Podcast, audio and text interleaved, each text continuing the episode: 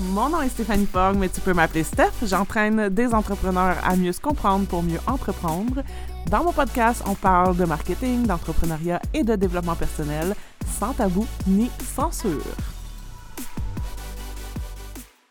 Alors aujourd'hui, je vous fais un épisode sur euh, un petit peu mon expérience avec euh, ma première entreprise. Donc, j'avais lancé en 2012 euh, et j'avais envie de vous parler un petit peu aussi ce qui m'a amené à faire faillite avec cette entreprise-là pour, bien évidemment, que vous ne reproduisiez pas les mêmes erreurs. Donc, en 2012, je décide de lancer une entreprise pour faire des tables sucrées. Donc, euh, en fait, ça a été beaucoup inspiré de mon mariage. Mais en 2012, il faut comprendre qu'à ce moment-là, ça fait à peu près un an que ma fille est décédée et à tous les jours ou presque, j'ai des rendez-vous de réadaptation pour sa jumelle. Donc, à tous les jours, je, je reçois en pleine face une claque qui me rappelle que ma, ma fille est décédée. Donc, c'est, je suis pas dans un état, euh, on va dire, optimal pour lancer une business. Ceci dit, c'est sûrement une des choses qui m'a sauvé la vie, qui m'a sauvé d'une dépression majeure que d'avoir parti cette business-là à ce moment-là. Euh, donc, j'ai eu cette business-là qui s'appelait Signe de fantaisie de 2012 à octobre 2015 environ. Donc, euh, j'ai fait, j'ai fait ma faillite en octobre 2015. Euh, donc, j'avais évidemment plein d'idées parce que je suis super créative. Donc, j'avais plein d'idées de thématiques pour des fêtes d'enfants, pour... Euh, j'ai fait aussi des décors pour des, des événements corporatifs. Euh, j'avais même fait des petites boîtes là, que les gens pouvaient acheter pour euh, célébrer à la maison avec euh, des décors personnalisés et tout ça. Donc, j'ai fait tellement d'erreurs parce que justement, je n'étais pas dans un état optimal. Donc, même si j'ai un background en marketing, en communication, même si j'avais, dans le cadre de, de, mes fonctions comme salarié, accompagné des entrepreneurs dans la croissance de leur entreprise et que je connaissais l'importance des fondations, mais je ne les ai pas vraiment mis en application à ce moment-là dans cette business-là euh, pour toutes ces raisons-là. Donc, la première chose que, euh, j'ai fait, ben pas la première chose que j'ai fait, mais dans les premières choses que j'ai fait, je pense que dans la première année, j'ai participé au salon maternité, paternité, enfant euh, à la place Bonaventure à Montréal. Euh, ça m'a coûté extrêmement cher de participer à ça. Euh, comme entre 3 et 4 000, là, comme le kiosque, tout le matériel que j'avais besoin, là, etc., le stationnement, etc. Donc, ça m'a coûté vraiment cher de participer à ce salon-là. C'était pas nécessairement une mauvaise idée parce que là, c'était un endroit où il y avait potentiellement la cible que je visais sans trop savoir qu'est-ce que je visais comme cible. Euh, par contre, mes offres n'étaient pas claires, mais pas du tout claires. Donc, les gens voyaient mon kiosque, ils trouvaient beau mon kiosque, mais ils ne comprenaient pas ce qu'ils achetaient. Donc, je ne répondais pas du tout à un besoin ou même pas à un désir. Les gens ne comprenaient juste pas. Euh, ce que je faisais était beaucoup inspiré de ce que j'avais vu aux États-Unis. Ça fonctionnait aux États-Unis, mais il faut comprendre que des fois, d'une culture à l'autre, euh, c'est pas la même chose. Les gens sont pas prêts à dépenser pour les mêmes choses. Donc, j'ai pas vendu du tout durant ce salon-là. Ça a été une catastrophe, vraiment. Et ça a été un peu le début de la fin dans le sens où ça m'a vraiment mis dans des dettes. Euh, puis que ça a été comme difficile de rattraper après parce que j'avais pas vraiment, j'ai jamais eu vraiment d'offres super claires ou quand j'en ai eu, elles n'étaient pas rentables. Donc, ça, c'est une autre chose aussi. Hein? Puis c'est pour ça aujourd'hui que j'accompagne les entrepreneurs à mettre des fondations en place, puis à travailler sur eux. Parce que, dans le fond, c'est sûr que j'avais peur de charger trop cher. J'avais donc peur de manquer des opportunités. J'avais peur qu'on ne m'achète pas. J'avais toutes ces peurs-là. Ce qui faisait, puis j'avais pas du tout confiance en moi non plus à ce moment-là. Donc, ce qui faisait que je chargeais vraiment pas assez cher, c'était pas du tout rentable mon affaire. Euh, donc, au final, à chaque fois presque, je faisais un contrat où j'allais sur place avec euh, du matériel que je louais, Euh, puis là, ça, ça veut dire de se monter un inventaire. un inventaire de stock que tu loues, un inventaire de consommables, euh, d'avoir des partenariats pour, euh, mettons, les bonbons, le gâteau, que quand je faisais les tables, tout ça. Mais le temps que je mettais pour concevoir, c'était le fun. c'était vraiment le fun. J'avais énormément de plaisir à faire ça mais ce n'était pas du tout rentable parce que les gens n'étaient pas du tout prêts à payer ce que ça prenait. Donc, d'un fois, je travaillais pour à peu près une pièce de l'heure, puis c'est arrivé souvent où j'ai payé de ma poche pour compléter, réaliser un mandat. Euh, donc, on s'entend que ce n'est pas du tout viable à long terme de fonctionner comme ça. Euh, donc, c'est sûr que si c'était à refaire, je referais les choses complètement différentes. Je pense que euh, de un, je ne m'étais pas du tout renseignée sur la cible, je ne m'étais pas renseignée sur la cible qui aurait pu être payante pour ça. Donc, culturellement, il y a des euh, nationalités qui sont prêts à payer pour ce genre de service-là. Et, et, malheureusement, les Québécois ne sont pas tant prêts à payer pour ce genre de service-là. Mais moi, j'essayais de m'adresser à des Québécois. Donc, c'était un peu comme si j'essayais de vendre des hamburgers à des végétariens, donc ça pognait pas pantoute. Donc, c'est sûr que de ne pas avoir bien fait mon travail à, bien cibler tout ça. Sinon, il aurait fallu que je fasse les choses autrement, c'est-à-dire que j'avais plus un modèle, genre un blog de contenu où je donnais, ou que j'aurais donné des trucs, puis tout ça, puis ça aurait peut-être pu fonctionner, mais de faire moi-même vraiment tout le, design, euh, je faisais de l'infographie pour chaque projet, je m'étais acheté une énorme imprimante commerciale. Ça tu sais, quand j'y repense, je me dis ça n'a pas d'allure, ça n'a juste pas d'allure, tu sais. Euh, donc, c'est sûr, les prix qui étaient pas rentables, ça, ça tu sais, parce qu'à un moment donné, tu peux toffer un petit moment, mais à un moment donné, inévitablement, tu vas rentrer dans le mur. Euh, puis, tu sais, le fait d'avoir investi alors que je n'avais pas le, minimum requis pour que ça fonctionne, l'investissement, c'est-à-dire d'investir 3000 dollars pour un kiosque quand tu n'as même pas des offres qui sont claires, quand tu ne cibles pas la bonne clientèle avec tes offres, quand tes prix ne sont pas rentables, c'est un suicide. c'est vraiment un suicide. Donc, L'autre chose aussi qui m'a euh, vraiment ennuyé, en fait, c'est toutes mes peurs de, de vendre, mes peurs d'être visible.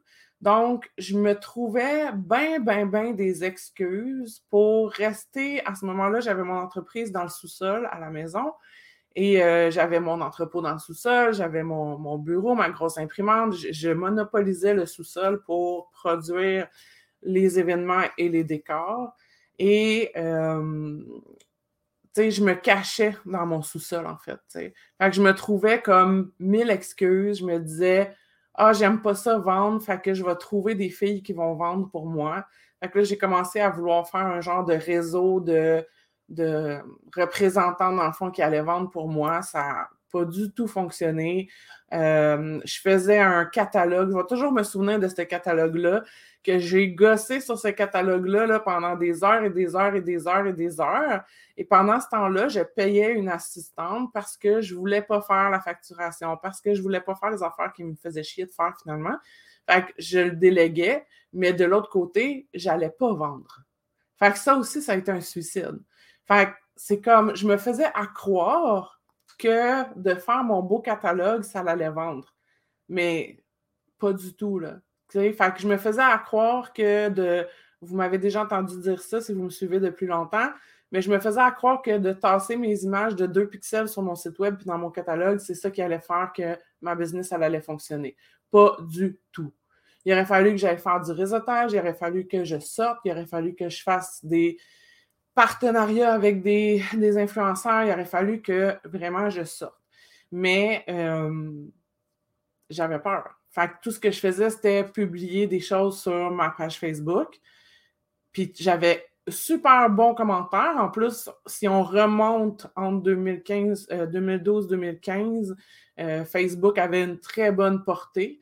Donc, j'avais énormément de commentaires super, que c'était super beau qu'est-ce que je faisais. J'avais tellement de commentaires, c'était beau, beau, beau, beau, beau, beau, beau, mais personne n'achetait. OK? Donc, moi, je me disais, hein, c'était facile sur ma page Facebook, je me cachais derrière ma page Facebook, je publiais mes réalisations, je publiais mes idées. Euh, je mettais pas vraiment non plus de photos de moi. Là, je faisais juste mettre mes produits en valeur. Je parlais juste de mes produits. Je parlais pas de. J'avais pas de stratégie de contenu autour de ça. Donc, c'est ça. Fait que les gens trouvaient ça beau, mais c'est tout. Fait oui, j'en ai eu quelques clients, mais encore là, chaque client, au final, n'était pas rentable. Donc, fait que ça, ça a été vraiment, puis tu sais, cette peur-là d'achaler les gens, puis de vendre, puis tout ça. Puis, euh, mais c'est vraiment aussi que le produit ne répondait pas du tout à. Quand j'ai essayé de, faire les kits en boîte, euh, le produit ne répondait pas du tout. Fait que c'est aussi. Il y, a, aussi une question de timing dans le sens qu'à cette époque-là, j'aurais pu vraiment, euh, en fait, j'avais commencé à essayer de vendre mes décorations de façon imprimable, donc que les gens achètent des PDF qui les impriment. C'est quelque chose qui fonctionnait super bien aux États-Unis, euh, vraiment très bien même. Mais ici, les gens n'étaient pas prêts à ça. Les gens me disaient aussi que ah, j'ai pas d'imprimante, blablabla. Fait que là, je me suis dit, bon, ben, je vais les imprimer moi-même et tout ça, mais c'était un calvaire de, je ne sais pas si vous pouvez imaginer euh, des petits bandeaux à bouteille d'eau, puis des petits ronds euh, pour mettre sur des cupcakes, puis de faire des kits de 8, 16, mais de imprimer ça, puis de couper ça manuellement, puis de mettre ça dans des petits sachets pour que ça soit donc cute, puis blablabla, c'était vraiment pas rentable. vraiment pas rentable. J'avais pas vraiment de focus non plus sais, je savais pas trop, j'étais vraiment comme au gré du jour, un peu dans le flot de comment, comment je me sens. Ah, puis là, là, ça me tentait de faire un, nouveau thème. Fait que je faisais les dessins, je faisais l'infographie, je faisais mon thème, je faisais un autre thème, je faisais un autre thème, je faisais un autre thème. Je faisais juste ça, faire des thèmes parce que c'était cool, c'était le fun, c'était comme un loisir pour moi. Tu sais, cette business-là, en fait, elle était comme un loisir. C'est-à-dire que j'avais du fun, je pouvais être créative, ça me permettait de m'épanouir, ça me permettait de m'évader de mes, mes, problèmes à l'époque, de, des pensées aussi que j'avais par rapport au dessin de ma fille et tout ça. Mais il n'y a rien dans cette business-là qui était une business, qui était structuré pour être une business. Donc, résultat, faillite en 2015, pas le choix. J'étais rendu au bout de mes ressources. Je ne faisais que m'endetter continuellement, de payer mon adjointe, puis là, de me sentir mal, de la renvoyer parce que j'avais comme un peu, tu sais, dit on va travailler ensemble, puis tu sais, j'avais du fun avec elle, puis tout ça, là, c'était vraiment cool. Fait que c'était super le fun, mais c'était super pas payant. ça n'aurait jamais pu tenir la route à plus long terme de toute façon. C'est sûr que je serais rentrée dans un mur à un moment donné. Puis euh, mon dernier contrat a été catastrophique. J'avais eu un contrat avec Investissement Québec. C'était mon plus gros contrat qui me donnait espoir à, euh, m'ouvrir à plus, à plus grand. Euh, en fait, dans la même période, j'ai eu deux très gros contrats. Un contrat avec l'Association des infirmières praticiennes où j'ai fait tout le décor de leur, leur soirée de gala, genre. Puis on a fait du stock, là, incroyable. c'est fou, là. Encore là, pas vraiment payant au final. Euh, tu sais, versus le temps qu'on a mis, tu sais, puis tout le temps que j'ai mis à confectionner les décors, puis tout ça. Puis Investissement Québec, c'était aussi un contrat où je faisais des décorations pour leur partie de Noël. Euh, puis il n'y a à peu près rien qui a fonctionné. Euh, on devait faire des centres de table, ça a été, ça n'a pas marché, c'était beaucoup plus long que prévu. Je ne rentrais pas du tout dans les délais. J'ai demandé de l'aide, ça n'a pas super bien été. J'ai des décors que dans ma tête, ça fonctionnait, mais rendu à les fabriquer, ça ne fonctionnait pas autant. Il y a des décors que j'ai livrés qui n'étaient même pas secs. tu c'était vraiment l'enfer. Puis en plus, comme une semaine avant ce, ce contrat-là, j'ai glissé à l'extérieur euh, devant le centre d'achat. Je me suis vraiment blessée. Euh, donc, j'ai fait le contrat sur la morphine avec euh, mon chum puis mon beau-frère qui sont venus m'aider à, livrer, dans le fond, les, les décors et tout ça. Donc, ça a été. Puis, en fait, là, j'avais déjà comme mis en branle ma faillite et tout ça. Fait que je savais que c'était vraiment mon dernier contrat. Ça a été vraiment, vraiment pénible. Donc, euh, ça s'est fini comme ça. Puis après ça, ben, je suis retournée sur le marché du travail. J'avais comme pas le choix. Euh, donc, j'ai retourné à, mon employeur avant d'avoir les jumelles, où j'étais pas partie parce que j'étais pas partie parce que, que je m'entendais pas bien ou quoi que ce soit. Au contraire, j'adorais mon travail. J'étais la directrice marketing. J'étais vraiment heureuse dans ce travail-là. J'aimais mes, mes, patrons, j'aimais mes collègues de travail. C'était vraiment chouette. Mais la vie m'a amenée à, être enceinte de jumelles et à avoir besoin de, ben, de lâcher mon travail à cause que les filles étaient malades. Donc, j'étais partie pour ça. Fait que je suis retournée trois, à peu près trois mois. Puis, euh, ça a été les trois mois les plus difficiles de ma vie. Non, c'est pas vrai, pas de ma vie, là, mais quand même, ça a été comme difficile de retourner quand ça fait quelques années que tu es à ton compte, puis tout ça, de retourner travailler pour quelqu'un. En fait, c'est pas tant travailler pour quelqu'un. J'aimais travailler avec eux, j'aimais quand même les projets. Mais c'est sûr que moi, quand je l'ai appelé, j'ai dit je me cherche une job. Il m'a dit je te prends, même si j'ai pas de job en ce moment, peu importe, je te prends, on va te trouver quelque chose. Parce que j'étais vraiment bonne dans mon travail. Donc, mais tu sais, c'est ça. Sauf que là, je n'étais pas dans des projets super stimulants. Euh, puis, tu sais, comme des fois, il était, euh, il était genre trois heures, puis j'avais plus rien à faire, puis il fallait que j'attende à quatre heures pour puncher, tu sais. Fait que ça, ça m'a vraiment écœuré. J'aurais demandé de faire du télétravail, ils n'ont pas voulu. Donc, euh, que je, me, je me suis un peu résignée à ce moment-là. Puis en février 2016, en sortant de la maison un matin pour aller à une journée de formation avec ma job, je me pète la gueule dans les escaliers, mais solide. Je me suis cassé le coccyx. Et, ça fait vraiment mal, se casser un coccyx. Je vous garantis que ça dure même plusieurs années. Donc, je me suis cassé le coccyx et c'est comme la meilleure chose qui pouvait pas m'arriver. Parce que là, à ce moment-là, ben là, je pouvais plus aller travailler. J'étais même pas capable de rester assis. Là. Même, même sur le côté, j'avais un peu de misère c'est la meilleure chose qui m'est pas arrivée parce que ça m'a permis de vraiment comme réfléchir. Puis moi, le, gros déclic pour repartir en affaires, c'est que je me suis assis puis j'ai regardé ma vie. J'ai regardé ce que j'avais fait comme loisir, ce que j'avais fait comme bénévolat, ce que j'avais fait comme formation, ce que j'avais eu comme expérience de travail, ce que j'avais eu comme expérience de, de, vie, ce que j'avais eu comme épreuve dans ma vie aussi, tout ça. Donc, j'ai regardé ça et j'ai comme trouvé un fil conducteur à travers ça.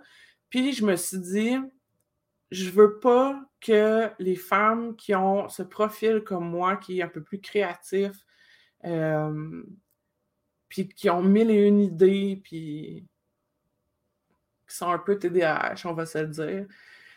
Je veux pas, je veux pas qu'elles vivent ce que j'ai vécu avec ma première business. sais. Je veux pas qu'elles se ramassent à tout perdre. Euh, donc, ça, ça a été une grande, grande, grande motivation. Puis j'ai comme eu un espèce de déclic de dire Waouh, genre, je vais faire ça. Ça réunit absolument toutes mes forces. Donc, ma business actuelle, elle est basée donc, je me suis créé finalement vraiment une job. Oui, il y en a d'autres, des, coachs. Euh, il y en a d'autres personnes qui travaillent en marketing. Oui, il y en a d'autres, des coachs business, tout ça. Mais moi, j'ai vraiment monté ma business à partir de mes forces. Donc, j'ai monté ma business à partir de de, relations d'aide que j'avais dans, ma vie, à partir de mes épreuves, à partir de ce que j'avais appris, à partir de mes erreurs, à partir de mes formations, à partir de aussi comment moi j'avais accompagné des entrepreneurs, même si j'étais salarié. Donc, c'est vraiment tout ça. Puis là, j'ai comme découvert aussi un peu dans cette époque-là le inbound marketing qui me parlait énormément, qui était une approche que j'aimais beaucoup plus que tout ce que moi j'avais appris dans le marketing, on va dire un peu plus traditionnel. Donc, j'ai vraiment parti de ça. Puis euh, après ça, dans le fond, j'ai commencé à monter une formation que je m'étais dit que j'allais offrir.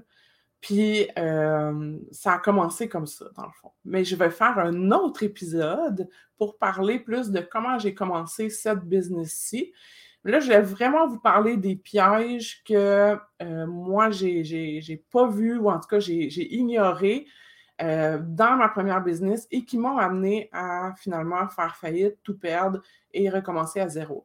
J'ai aucun regret parce que c'est comme si j'avais pas vécu ça, je serais pas là aujourd'hui. Donc, j'ai aucun regret. Je suis super contente d'avoir passé à travers ça, à travers mes jumelles, à travers mes dépressions, etc. Parce que c'est tout ça qui fait qu'aujourd'hui, j'accompagne les femmes de la façon que je le fais. Donc, si je fais juste un résumé, dans le fond, je n'avais pas d'offre claire. Les gens ne savaient pas ce que j'avais vraiment à vendre, ils ne comprenaient pas, ils ne voyaient surtout pas la valeur pour eux, ils ne voyaient pas que ça répondait à un besoin, ils ne voyaient pas que ça répondait à un désir. Je n'avais pas de. Je m'adressais à la mauvaise cible. Donc, euh, parce que j'avais peur de passer à côté d'une opportunité, j'étais pas rentable dans mes prix, mais pas du tout. J'ai investi au mauvais endroit, euh, au mauvais moment, OK? Euh, je restais cachée dans mon atelier à gosser sur mon site Internet, gosser sur mes produits pour qu'ils soient beaux, beaux, beaux, beaux, beaux, beaux, beaux. Mais ça donnait absolument rien. Il aurait fallu que je sorte, que j'aille me rendre visible, que je fasse des contacts pour vendre et j'avais aucun focus. Donc, voilà. Alors, je vous souhaite euh, une belle journée et on se reparle bientôt pour un autre épisode.